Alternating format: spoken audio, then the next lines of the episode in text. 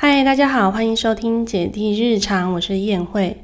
嗯，我目前的身份呢是育有两个孩子的全职妈妈。那姐姐现在是三岁七个月，白天就读公立幼儿园的幼幼班。弟弟呢则是两岁一个月，预计今年九月呢将会进入幼稚园读书。那这个频道主要是和大家分享全职妈妈的生活、育儿的经验谈，有的时候呢也会聊一些除了育儿以外，妈妈我本人正在关注的议题。那节目会在 YouTube 和 Podcast 同步上架。如果喜欢的话，欢迎订阅及分享，也可以在 Apple Podcast 和 YouTube 平台上面留言给我哦。那今天的主题呢，是要来和大家聊聊关于嗯小小孩身上有关于手足之间的纷争这样子的议题。那我自己对于嗯教养两个小孩子。嗯，有一些的经验谈想跟大家分享。那我曾经在《亲子天下》的杂志上面看过一篇文章哦，上面就是写说，呃，根据加拿大多伦多的研究，观察三十四对兄弟姐妹间日常互动的情况下，发现呢，相差二到四岁之间的手足，平均每小时呢会冲突六点三次。也就是说呢，这样算下来，几乎就是十分钟就会冲突一次的概念啊！听起来好像很频繁，对不对？其实呢，我自己的经验呢，会觉得这个频率根本就是不夸张，而且，嗯，有时候还会觉得不止这么高，更高。嗯，其实现在他们。呃，手足冲突的频率呢，有比之前要好非常非常多了。他们现在呢，能够和平相处的时间，有比以前还要长非常非常多。所以，我就这一路走来的心路历程呢，想跟大家分享一下我自己在面对有兄弟姐妹的的这种二宝。或是有些妈妈就是有三宝四宝之类的，那不管怎么样，就是家里有手足的话，我对待手足之间的相处，我是持什么样子的态度？那这一集想跟大家分享一下，因为我之前看我以前录过的 podcast 的主题里面，哎，好像没有这一个部分。那因为最近他们真的相处的还算蛮融洽的，有一种。雨过天晴的感觉，觉得嗯，也许我的经验可以拿来和大家一起分享一下。那以前呢，他们嗯，真的是吵架吵得非常的厉害。那如果说回想起来，是从什么时候开始会吵得这么凶呢？大概可以追溯到弟弟的行动能力越来越好之后。那像。弟弟大概嗯，快六个月开始会爬嘛，那后来大概十一个月会走路之后呢，他就其实大概十个月、十一个月，他就会去一直弄姐姐的东西，比如说姐姐在玩拼图啊，他就会去捣乱；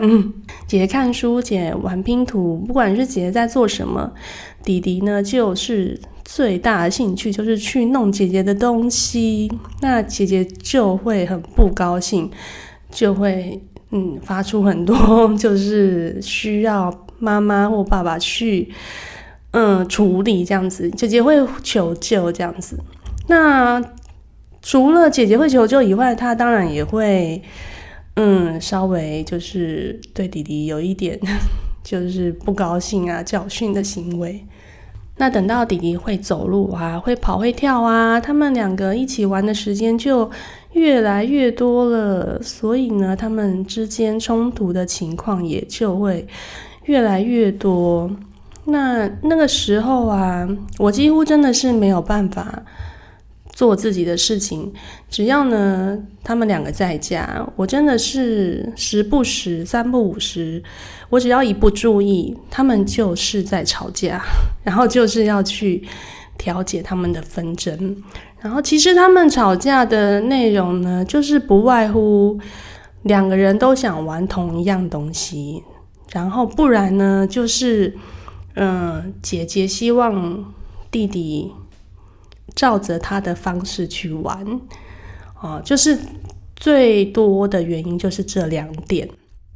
那我现在先回头来说说，在弟弟出生之前，那我有没有？给姐姐一些预告的那种情形，因为很多观点都会跟父母说，如果啊有弟弟妹妹出生之前呢，要先跟嗯姐姐或哥哥说，嗯即将有弟弟妹妹出生了，然后还帮弟弟妹妹买礼物给哥哥姐姐，这样子假装是弟弟妹妹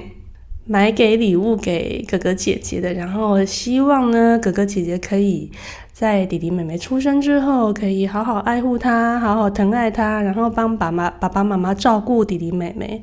那其实这样子的说法呢，我真的是有听过了，但是我完全没有，我完全没有这样子做。嗯，可能是因为当时我就是会觉得他们两个真的是差得很近。嗯，弟弟出生的时候，姐姐才一岁半。虽然说姐姐她一直都，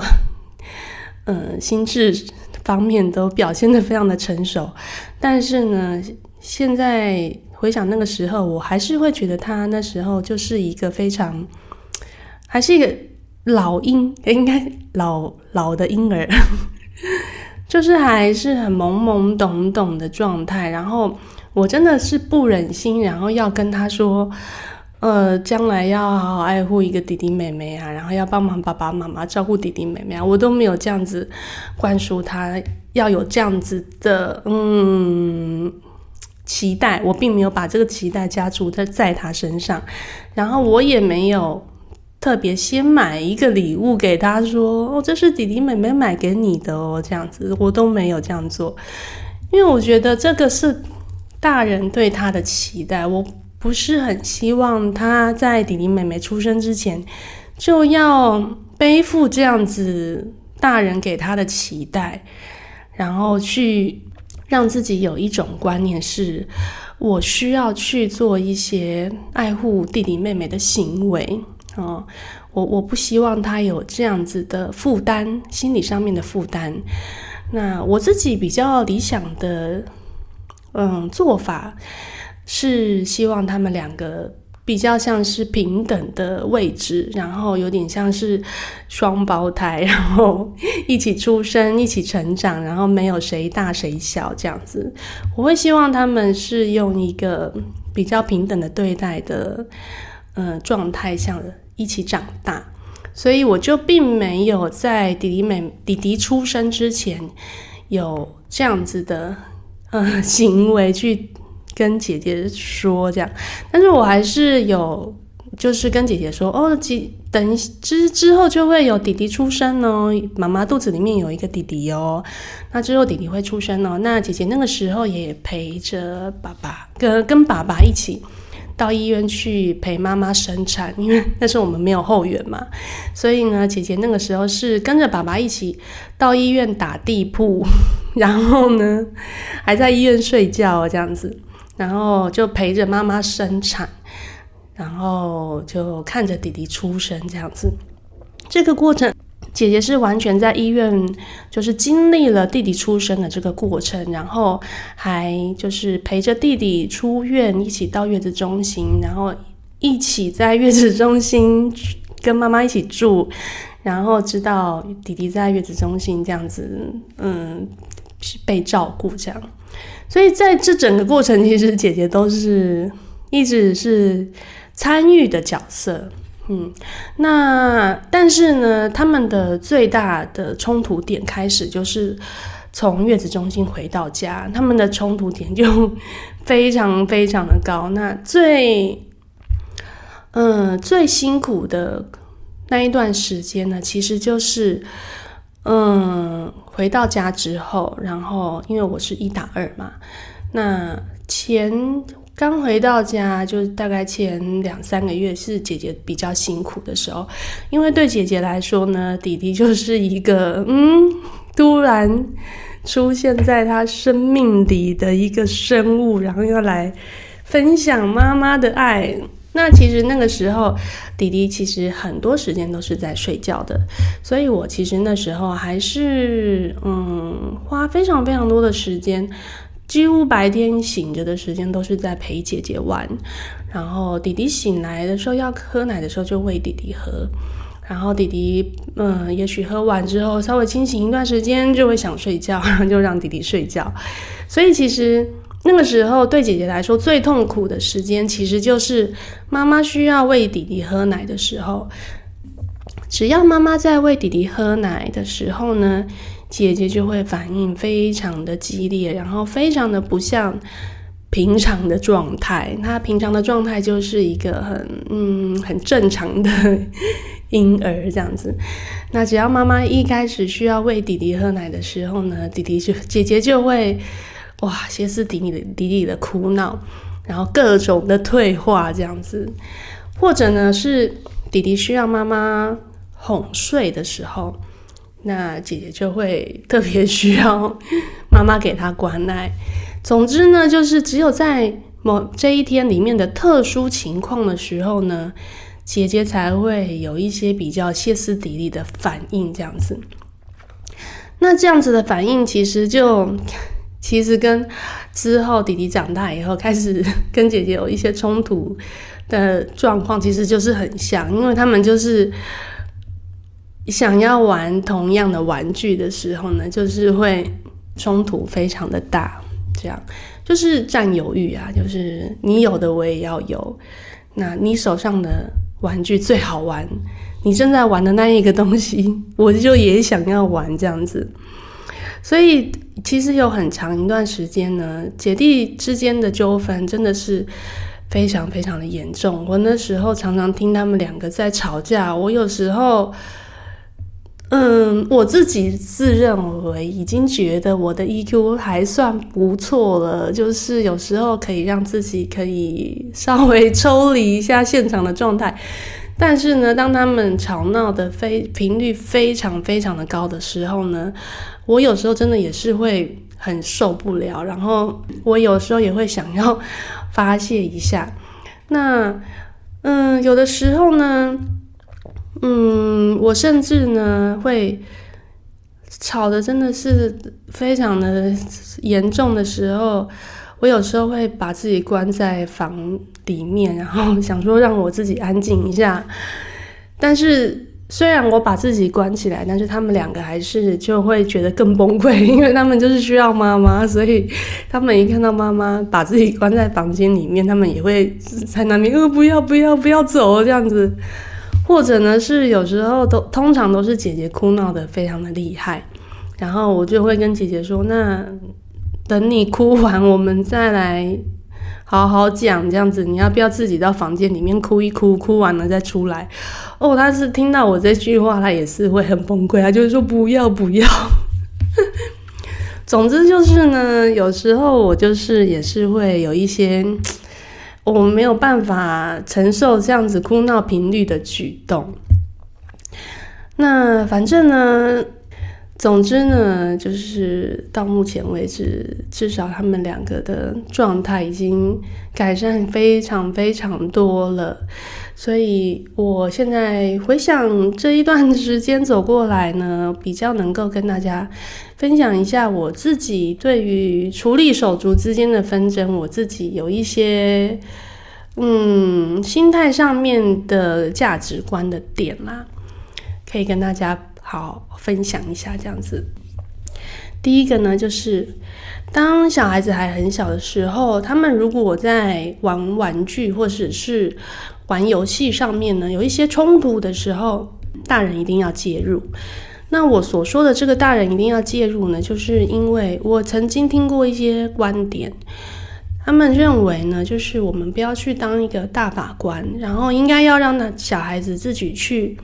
呃，经验，然后自己去有发展出自己解决冲突的能力，而不是在那边说谁谁是谁非，谁对谁错。但是我发现呢，这样子的方式在对待小小孩的时候呢，哦，完全是行不通的哦。我觉得这样的方式还是要看小孩子的状况啦。还有就是要看你要怎么去引导他，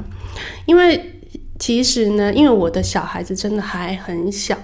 然后而且他们冲突的那个时间点呢，嗯，我现在想想一下，就是他们冲突很高的时候，就是姐姐两两岁三岁的时候，弟弟大概一岁多左右，有时候呢，他们连自己在想什么都说不清楚。或者是呢，自己在哭闹什么，他们也说不清楚。那说不清楚的这种小孩子，你要他们能够自己发展出 自己解决自己手足之间的冲突，这是不可能的事情。所以呢，我们在很小小孩他们之间发生冲突的时候，我们势必一定要介入。那介入呢，就是第一个就是直接。第一点不是直接跟 在在那边说哦，刚刚发生什么事情哦，谁对谁错，然后谁谁谁怎么样怎么样，比较不是我的态度比较不是这样。当然啦，也是要直接看，如果说是姐姐弟弟直接抢姐姐的玩具，那就是直接让弟弟知道他这样子做是不对的。那我们要等谁先玩完这样子。但是呢，如果是姐姐在那边哭闹的很厉害、很厉害的时候呢，那我就是先去同理那个哭闹很厉害的小孩的情绪，然后再去了解刚刚到底发生什么样的事情。那同理他的情绪就变成说：“哦，我可能需要帮他说出他现在是什么状况，因为他可能说不清楚，他没有办法。”说出来，他现在到底在哭闹什么什么情况？这样子，那我这时候可能就得要去猜猜看他刚刚发生什么事情啊？然后他可能是嗯，是不是弟弟抢了他的玩具啊？他是怎么回事啊？就是要代替他去说出他现在在哭闹的原因哦。那如果我真的有说出来。我有猜对，然后我有说出来，他现在心里面的想法的时候，他真的会瞬间的情绪有被安抚到。所以当他哭闹的很厉害的时候，然后你又有嗯给他同理的感觉的时候，他马上那个情绪就会变得比较平稳。那比较平稳之后呢，我们再来去处理他们之间发生的事件，那就会容易很多。好，那再来呢？第二点就是，我在我在我们家是没有那种一定要分享玩具的概念。就是呢，嗯，虽然玩具在我们家就是。几乎百分之九十九趴的玩具都是大家一起玩，只有几件一两样的玩偶是特定是这个是姐姐的，或是特定这个是弟弟的。那几乎绝大部分的玩具呢，都是大家一起玩。那大家一起玩呢的时候呢，就是，嗯，我并没有说。我在玩这个东西的时候，别人也想玩的时候，那就那就我们大家一起玩呢，我们要一起分享哦。哦，我是没有这样子的想法啦。我会觉得说，呃，虽然玩具是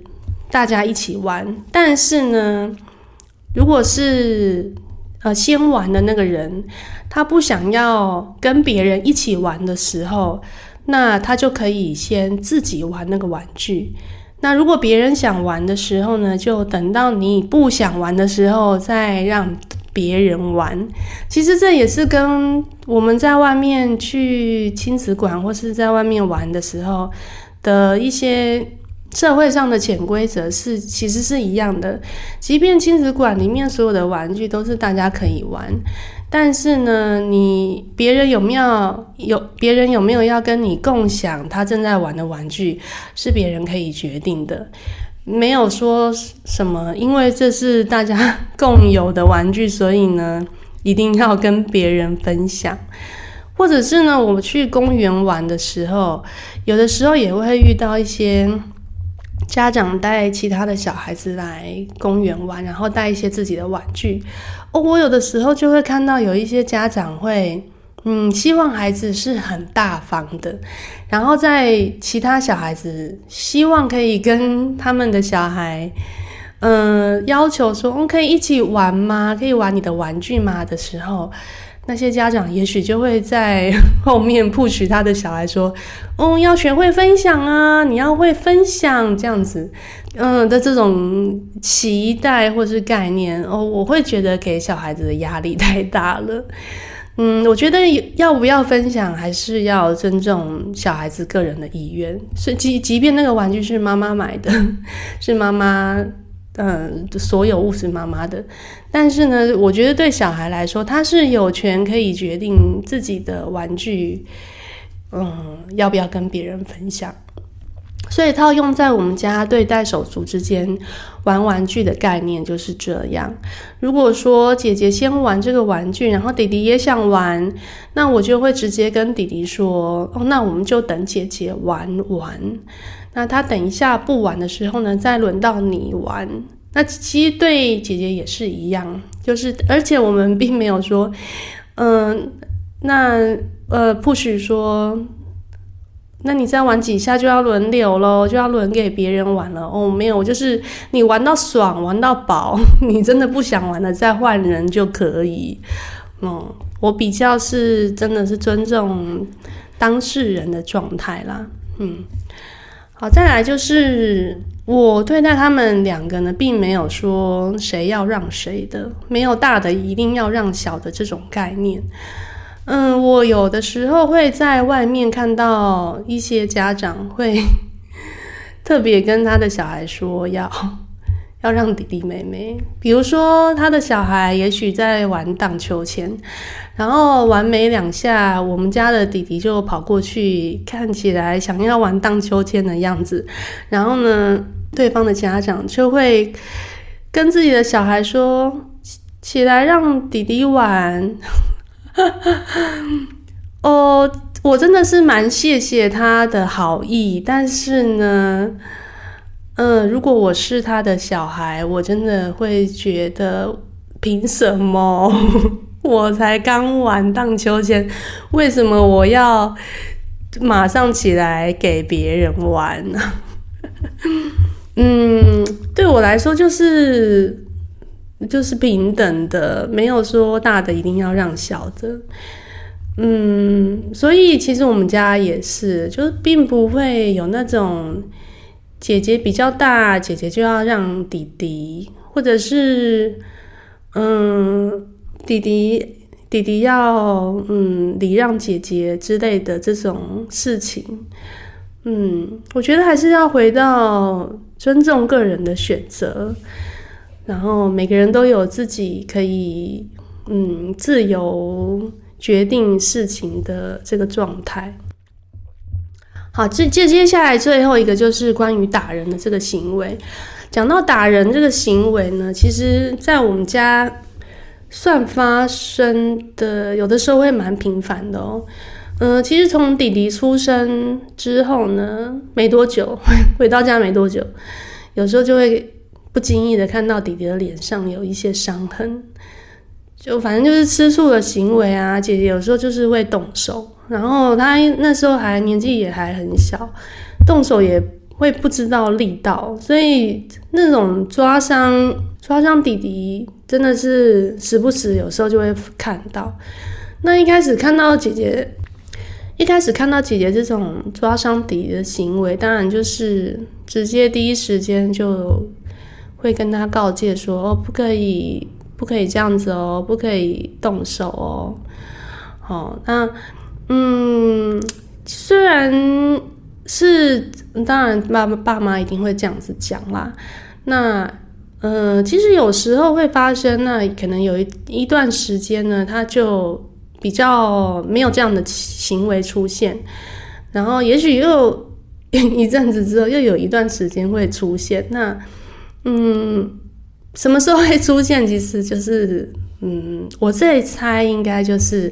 当他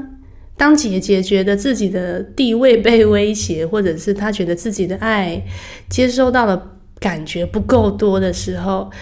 她可能对于弟弟的这种伤害性的行为频率就会比较高。嗯，我现在回想应该是这样子。嗯。好，所以其实当我给姐姐的爱，讲讲爱好像很抽象，但是其实应该就是给予他的关心啊、关怀啊、温暖啊、嗯、包容啊、体贴啊，这样子就是很女性化的这种滋养的、温暖的这种嗯连结比较丰厚的时候，姐姐其实对于弟弟的这种伤害性的行为。真的会降低非常多。那之前曾经就是他们比较大，然后在比较在玩的时候，有一段时间真的真的常常会出现姐姐又在殴打弟弟的状态。通常都是姐姐殴打弟弟，弟弟我们家弟弟不太会还手。嗯，后来呢，我那一段时间有一次就是。在旁边偷偷看，看说他们到底是怎么回事？为什么姐姐就是老是常常出现那边揍弟弟的情况？后来才发现呢，有时候弟弟在抢姐姐的东西，又抢的真的是不手软呢。哦，那种，嗯，我在旁边偷偷看的时候，就会想说，要是我是姐姐，我真的是会受不了。所以呢，当嗯后来。就又发生姐姐揍弟弟的时候呢，我就会，嗯，不会那么直截了当的，就又又要讲说哦，不可以哦，不可以打人哦，这样子。我相信哦，这种不可以打人、不可以动手这种话，他们其实都很了解。你再重复两三次，其实一又发生又要再讲这种话，对他们来说，其实应该算是很麻木啦。就是呢，嗯，大家都知道的事情，再讲也没有用。所以后来我发现，其实是因为弟弟抢的他抢他的东西抢的有点过分，他才出手的时候呢，我后来就只要遇到姐姐又打在打弟弟，然后弟弟这边哭闹 哭闹，嗯，被打被打了这样子的时候呢，我第一时间呢不是跟姐姐说，哦，你为什么要打人？你为什么要动手啊？不可以哦，不可以动手。我不是这这个反应，我第一时间呢就是直接问姐姐说：“哦，刚刚弟弟做了什么？哦，他抢你玩具吗？这样就是直接先问姐姐说：哦，是有什么理由让你产生这样子的行为呢？嗯，哦，后来呢，姐姐就会跟我讲说：哦，那刚刚弟弟做了什么？”所以后来就发现说，因为我的反应是先去，嗯，先去了解为什么姐姐会做这样的行为，然后先去同理说，哦，姐姐做这样的行为是有原因的，我真的是非常的生气才会出现这样子的行为，哦，那姐姐的感受真的是有被同理到之后呢，她就比较不会觉得说，哦，我只要打人就被骂。嗯，后当然呢，当然就是被同理完之后，我还是要再跟他阐述一遍哦，不不要动手哦，这样子哦，弟弟会受伤哦，这样哦，其实这样子的过程呢，就是嗯，比较能够让姐姐慢慢的就是消退他这种打人的行为发生哦。那我之前姐姐姐姐打弟弟的行为很。频率很高的时候，我真的很担心他去学校也会去揍同学。后来发现哦，没有，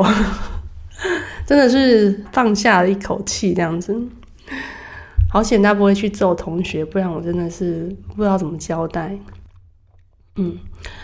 好，大概就是以上几点。那总而言之呢，真的，嗯，小孩哭闹的时候啊，冲突的时候啊，吵架的时候。他们情绪很满的时候，大人的情绪 EQ 上面的调节真的是非常的重要。但是呢，我现在回想起来，总而言之就是，嗯，不不论用什么样的方式，就是尽量不要跟小孩处在一个非常高频率的。状态就是张力不要那么高，然后是时候给自己一点深呼吸，或者是呢，偶尔就是抽离现场，而不要就是直接对小孩子破口大骂、大吼大叫，然后跟小孩的情绪一样满哦，就顶多就是让他们继续哭，然后让他们就是。哭哭哭，顶多就是哭个十分钟。他们总之那个频率都会在下降，这样子都是一个起起伏伏的过程，很情绪很满的时间总是会过去的。后来我就知道，哦，现在他们很吵闹，没有关系，等一下就是会过去，就是一时的。嗯，那如果说我们跟他们的情绪一样满，然后一样用更激烈的方式回应他们，其实很多时候都会造成更大的关系的破裂啊，然后亲子之间关系的紧张啊，还有一些小孩心里面的创伤啊等等。现在都是事后话，如果时间倒带的话，不晓得我到当时会不会处理的比较好一点。嗯，好啦，大概是跟大家分享一些，就是我对待手足之间的议题会用什么样的方式去处理。那比起嗯，社会上大家都会有很多的声音，就是要大家要分享、要包容、要礼让等这种。普世价值观的这种很传统的美德，对我来说呢，尊重个人意愿其实是更重要的。就是我还是会以当事人的想法为准。所以，比如说我们带他们去公园玩的时候啊，不只是在家要姐姐要跟姐姐和弟弟之间要尊重个人的意愿以外，我带他们去公园玩的时候呢，如果他们有带自己的玩具。或者是他们在骑自己的脚踏车，或是玩自己的球等等，